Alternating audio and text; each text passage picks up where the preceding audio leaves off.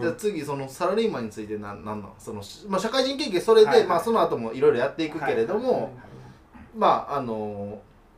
その後の話とかある？そのああるっすね。ある あるっすね。あるっすね。行きましょう行きましょう行きましょう。あるっすね。次どうなるんですか？次はね、うん。この、まあ、サラリー走ってもいいけど別に。あそうもうコロナに対してのこのサラリーマンの、うん。マインド？うん。うんみたいなところ。もうどうにかならんのかねと思う、うん。僕は。回んのかね というのは？というのはそうですね。僕まあ転職支援の仕事をしてるわけです。よ、はいはい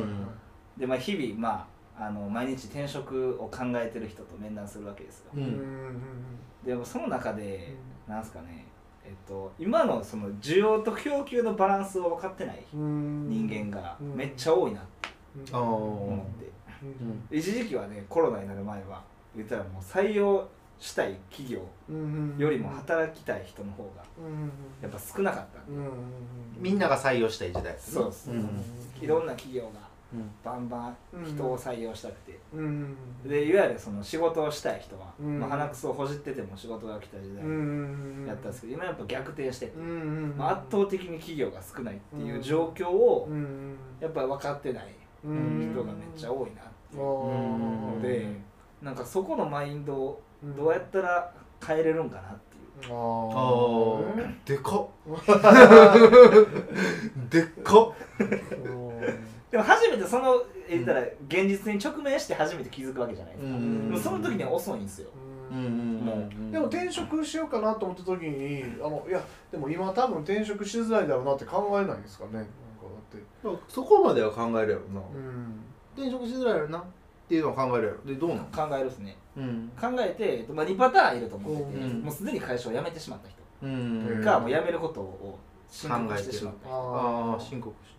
でそこでその状況を分かってなくてどんだけその状況が深刻なのかっていうのあそうそうそう。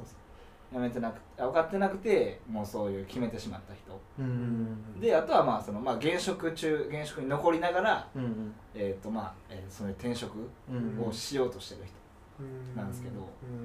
うんもうなんですかねじ自分のその生きたい環境とそのいわゆるできることの境目がやっぱりうん。なんか理解できてない人が結構うんなるほどなるほど。なるほど。うんなるほど多くてうんどうしたらいいんかねっていう。あああ どうしたらいいんやろなそればっかりは。ちょっとわからないですねでもヨンちゃんはその例えば二十歳の時とか21の時とかにそんなこと考えれたかっていうところもあるよまあそうですね、な、うん、まあそれ何歳の人かにもよるよな。例えば3040なんてそんなん分かってなかったらちょっとやばいなってなるけどはい1920歳とかやったらまあなんかもう分からんでもまあまあ、うんその分からんやろなっていうのもあるけどね。で今日もね僕面談した人がいて、うん。でアパレルの店員さんなんですよ。うんで5年働いててうん。で、まあ、売り上げが下がってるところの影響で,、で転職したいんですけど、まあ、IT 業界に伸びそうなんでちょっと IT 業界に行きたいですみたいな。なんでその状態で来れるのかが僕不安で仕方ないんですよ。あー。なんかもう IT 業界とかその自分のできるはいはい。いわゆる能力は一旦棚に上げて、うん時代がそう来てるからそう生きたいですみたいな、うん生きたいっていう思いだけで会社に入れるっていうなるほどね確かに思ってるのがね。うん。ね。なるほど、うん。確かに光通信の営業時代はそういう発想にはならないの。うん。その自分が何ができるかみたいなことをさひ 向たすき合わなあかんわけら。向き合わなあかんわけやからさ自分次第の仕事をしてるわけやけどアパレルの店員さんとかって変な話自分が例えばややらなくても、まあ、大体可能な仕事やったりすることも多いと思う、うんまあまあそうじゃないこともいっぱいあるかもしれんけど、うんってなった時にそういうマインドになるんかもしれへんな、でしかもそれが1人や2人やったらいいじゃないですか、うん。で僕も月間多分60人ぐらい面談してるんですよ、うん月々、うんで9割ぐらいそういう考えの人なんですよ、それってもうひいては日本うん。全体がもう、日本アジア。ジジャパン。って感ンじやな。それはも何なんですかね、うん。どうしたらいいもんかね。ってう。んこれはもう大体こういう話になるとあの教育とマスメディアが悪いって話なん。ですよ大体。僕世界一周してる時に大体そういう話になったんです。よ教育とマスメディアが悪いってなって最終その話してるやつらの誰かが、あの急にあの「俺いつか学校やりたい」って言い出す。大体。なるほどね、うん、でもでもねそのやりたいこあのあのなんすやりたくないことだけはもう一人前なんですよ。ああ俺でもさ高校の時にさなんかそのなんなんで勉強しなあかんのとかなんかなんでいい学歴に行かなあかんのみたいなことをシンプルに先生にぶつけた時に、うん、なんかまああの何してもいいけどなんかその学歴とかあった方が社会的評価高くなるからみたいな話をさされて、うん、まあ変な話、うん、その普通に道路工場もうめっちゃその先生の言い方悪いけど、うん、道路の工場深夜こんなんやってるおっちゃんあのその道のせ整備とか、道の案内とかしてるおっちゃんの仕事しか選ばれへん人生か、それかロックミュージシャンとかいろいろ選べる人生かどっちがいいって言われて。そのロックミュージシャンとかいろいろ選べる方がいいっすねって言ったら「やろ？だから勉強し」って言われて、まあでもそういうことやでもそういうことやろなっていうのは今になったら思うけど当時めっちゃ刺さってそれ、確かに俺道路現場のおっちゃんだけしか選択肢ないって嫌やなって思って、そういうやりたくないから頑張らなあかんみたいなことはすごくその時高校の時は思った、でもなんかその社会人っていう言葉俺あんまり好きじゃないけどあの働くって何かを差し出すわけや価値を、うんうん、その会社は会社として価値出す差し出すしお客さんに対して。そうね。それの対価の報酬やん、うんうん、個人は個人でそういうもんやと思うし、うんうん、ってなった時になんかその採用されあの転職してる人らとか若い人らは特にそうやと思うけど、うん、自分が商品っていうことを結構分かってない子多いんちゃうかなって思ったりする。うん。うん。自分が働くとか自分が選ぶ会社をみたいななんか選ぶ側の人間やと思ってるけど、違うぞと、選ばれる側の人間やねんから自分が商品やから、そうそうそう。選ばれる側やのになっていうのは、まあ、ちょっとこの年になってやっと思えたって感じやけど、ねまあ、選ぶ側であり選ばれる側そうそう。両方両方対等やけどね、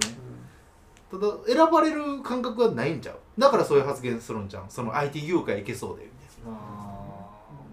自分が選んでるやん、まあ、選んでもええねんけど、うん。うん、じゃああなた何差し出せんの？みたいな、うんうん、で例えばアパレルの EC とかやったらああなるほどなるほど、うんうん、いやその今までのとかにもそうそうそうそう。インターネット業界ってめちゃくちゃ広いしな、うんうん、そのなんか、うん、うん、やしその業界のその分野もそうかもしれんしその中でも、じゃあアカウントマネージャーなのかとかポジション全然仕事の経路も違ってくるし。でも社会人経験は大事よね。なんやかんや言うても、大事やと思うな。そのまあいろんな社会があるから一概には言われへんけど、結構社会って違うと思ってて。俺なんか社会人っていう言葉ちょっと嫌いな理由は、その結構確率的に見てしまうっていうところもあると思うね社会人って、こうせねばならないっていう、あの黒のスーツ着てリクルートスーツ着てみたいな、でもそうじゃない会社もいっぱいあるし、なんかそれこそ高卒で工場で働いてる人らも社会人やし、なんかでもみんなが思う社会人ってなんかきちっとしたスーツ着てなんかっていう。なんかその社会と一なんでなんか社会人っていうイメージがすごくちっちゃいなって思うからあんまり好きじゃない、なるほどね。結構いろんな社会人おるやん、アーティストも社会人やし、そうそうそうそうそう、っていうのは結構昔からあんまりその言葉は好きじゃなかったりする、社会人としておかしいやろみたいな。あ、はいはいはい、まあまあ時間守るとかそういう話なのかな、まあそれは分からんでもないけど。うん。まあ、でも仕事の責任、まあ、その非正規か正規かみたいな話は結構あると思うけど、ね、そうやな。責任感みたいなところかな、やっぱアルバイト経験しかない人の方が多いですもん。そういう発言をする人は。なるほどね。いわゆる興味があるとか楽しそうっていう理由だけで会社が雇ってくれると思ってる発言をする人はやっぱそういう人が多いですね、そういう経歴の人まあなんかそその辺のことを学ぶ経験を得てこなかった得れなかったのか得てこなかったのかなんか。まあまだ、ね、そういうね時間があれなのかまあそれは、まあ、ある種仕方ないというかね経験して学ぶもんじゃないですか、その辺の感覚そうですね。でも何歳からでもなんかやり直せるって言うじゃないですか、うん、よく、うん、で僕ぶっちゃけやり直せないと思うんですよ。はいはいはいはいはいはいい。やその話面白い。うん。でそれって、うん、いや僕も圧倒的にも現実を知ってるんで、うん、やっぱりその30歳超えて、うん、何の経験もない人も、あの企業が取るやっぱリスクってめっちゃ大きいんですよ、メリットもないですし、まあ、やり直せるっすけど、まあ、選択肢は圧倒的に減るし、まあそりゃそうですよね、やっぱりそのね、やっぱその世の中ってその利益を生み出すために人を採用するんで会社って。っていう観点で見ると、やっぱりその30代を超え30歳超えて、自分はこれができるっていうものも言えない人は、うん、キャリアだけ見るとなかなかちょっともう厳しいんじゃないかなと思うんで、まあ、やっぱ20代半ばとか前半の人にはもう声を大にしていた。い、うん、それは CV 見た時に30代「えこの間何してたん?」って突っ込まれたらそうそうそうそうねね。なんか別に職を転々としてるとか、あ別にいいんですよ。一貫性があれば、そこにまあ論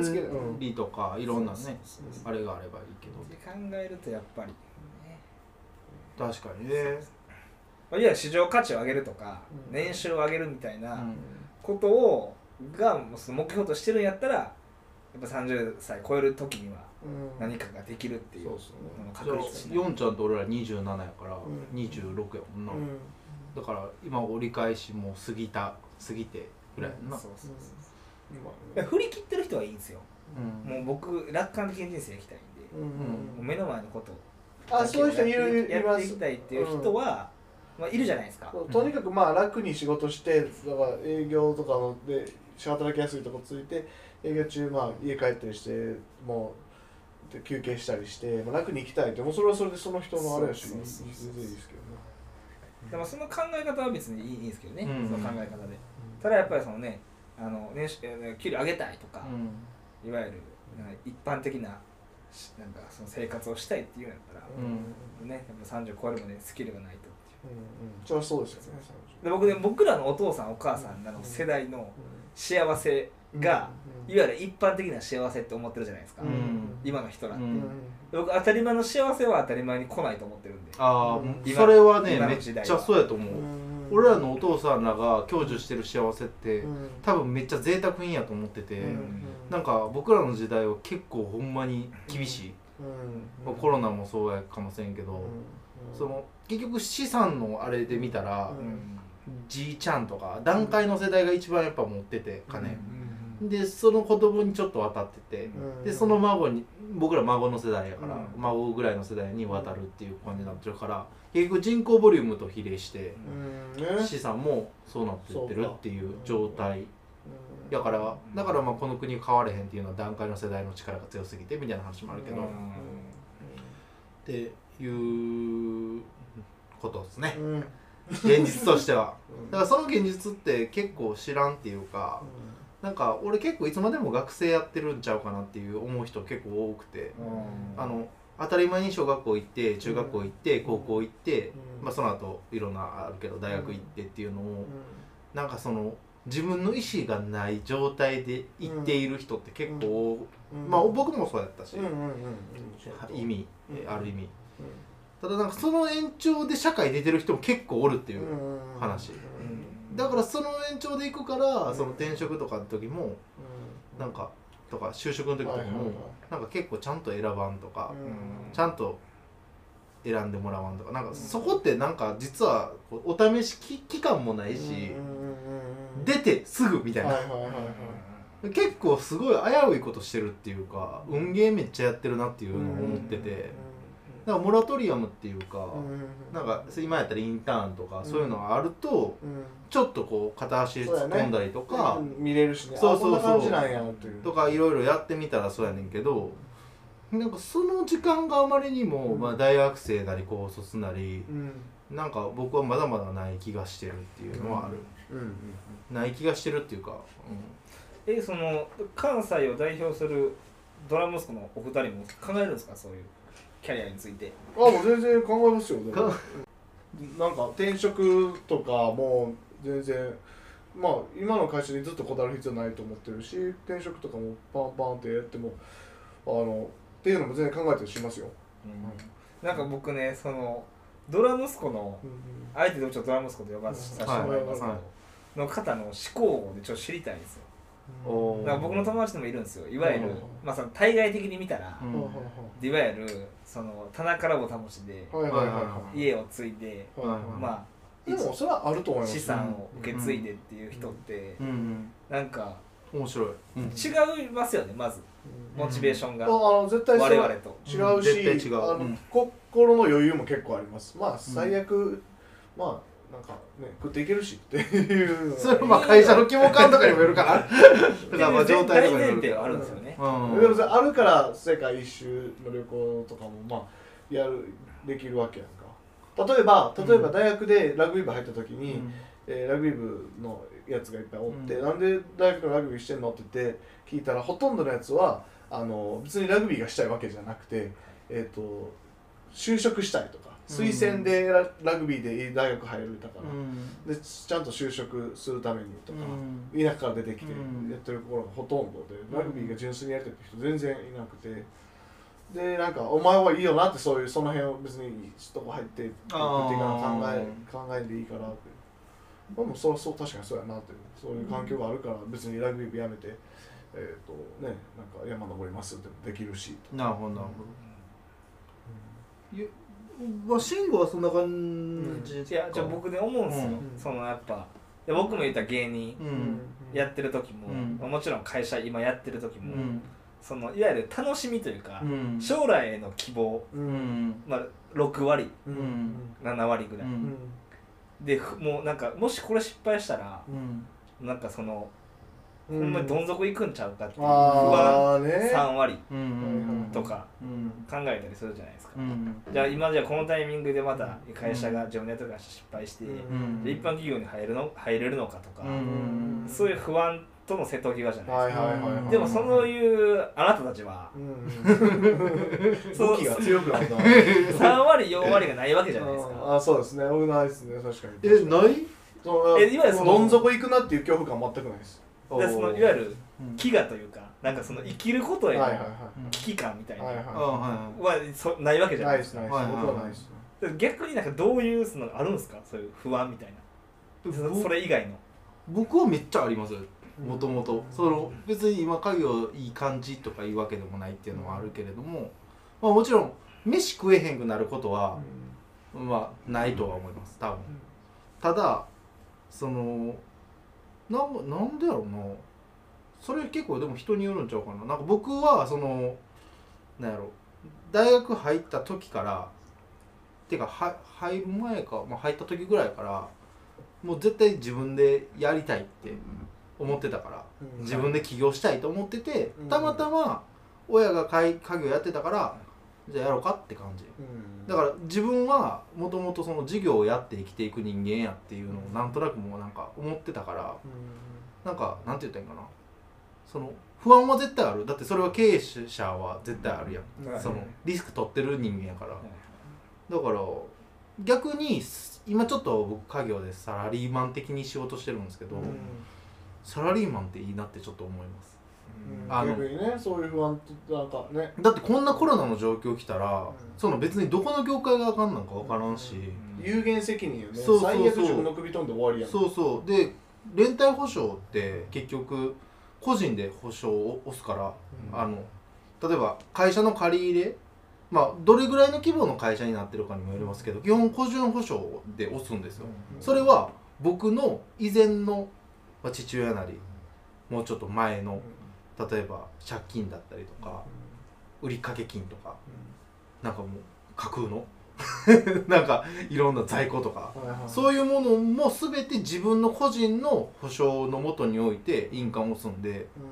そのそれは結構やっぱり震えるやろうなと思います、もちろん資産だけじゃなくて負債もひっくるめて承継していくんで、そういう意味では別に一緒かなっていうところもありますし、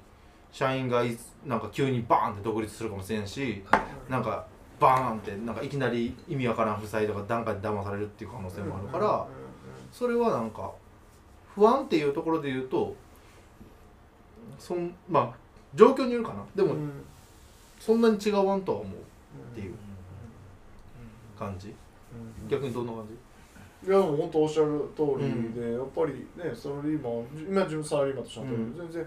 なんか気楽気楽なもんやなってたまに思うけどね、なんかもちろん日々の不安とかねなんか、えーと、プレゼンがどうでとかそんな不安はあるけどなんかね最悪クビになってしまいやしなっていう そう、うんうん、気楽なもんやろなってありますけどね。ああとなんか僕はそのか学生入った時に、その、まあ、世界一周とかしてたけど、うん、まあ、それも親のおかげやとは思うけれども、そのその後もなんかこうインターンとかしていく中で、その要はみんなよりもちょっと早くスタートダッシュ切れてるっていう感覚が自分の中にあってでこれを早弁しとこうって思ってて学生の時は、とにかく早く社会に出といて、その何遅れないようにしとこうみたいな感覚があって、で授業、まあ、自分で起業したりとかしたけど、それもなんか結局なんかそっちの方がリスクないなっていうのも思ってて、再就職多分できるなっていうなんかかんまあ、これ感覚なのかななんか分からんけど、まあ、そういうふうな、まあ、経営者のつながりとかもできてくるし、結局なんか自分の身の振り方一つで仕事にはあぶれへんっていうか、経営者の人生を歩んでる人をまた採用するってよくある話やから、っていう世界も知れたから、なんかあんまり、えっと